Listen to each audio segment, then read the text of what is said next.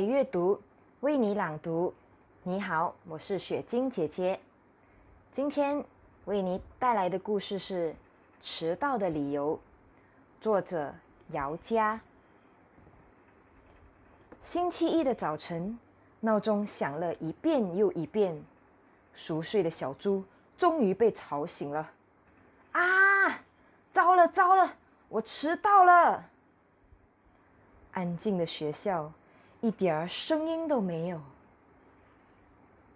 安静的走廊，一点儿动静也没有。糟了糟了，都上课了，怎么办？怎么办？怎么办？该怎么办呢？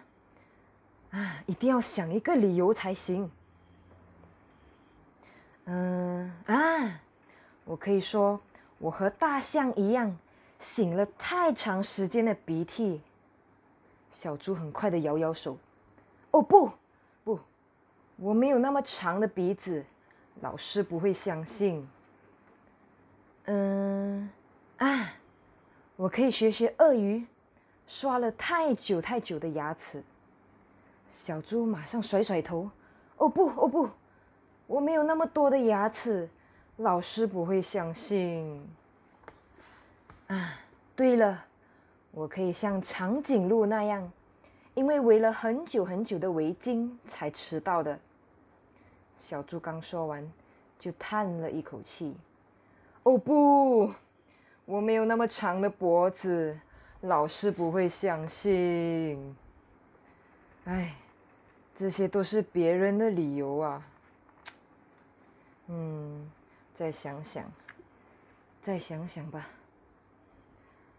老师，为了按时起床，爸爸给我买了好多好多个闹钟，没想到他们一起响了，于是我不停的关闹钟、关闹钟、关闹钟、关闹钟。老师，为了有力气上课，妈妈给我做了超级丰盛的早餐，于是我使劲的吃，使劲吃，使劲吃，使劲吃。老师，为了准时到学校，我像风一样拼命的跑呀跑呀，没想到书啊、铅笔啊掉了一路，我只好一样一样的捡回来。老师，我最害怕迟到了，真的，真的。可是。上学的路像迷宫一样，我走着走着就迷路啦。哎，老师会相信哪一个呢？小猪鼓起了勇气，敲了教室的门。怎么迟到啦？老师，我，我，我。起晚了，哦，下次要注意哦，赶快坐下来上课吧。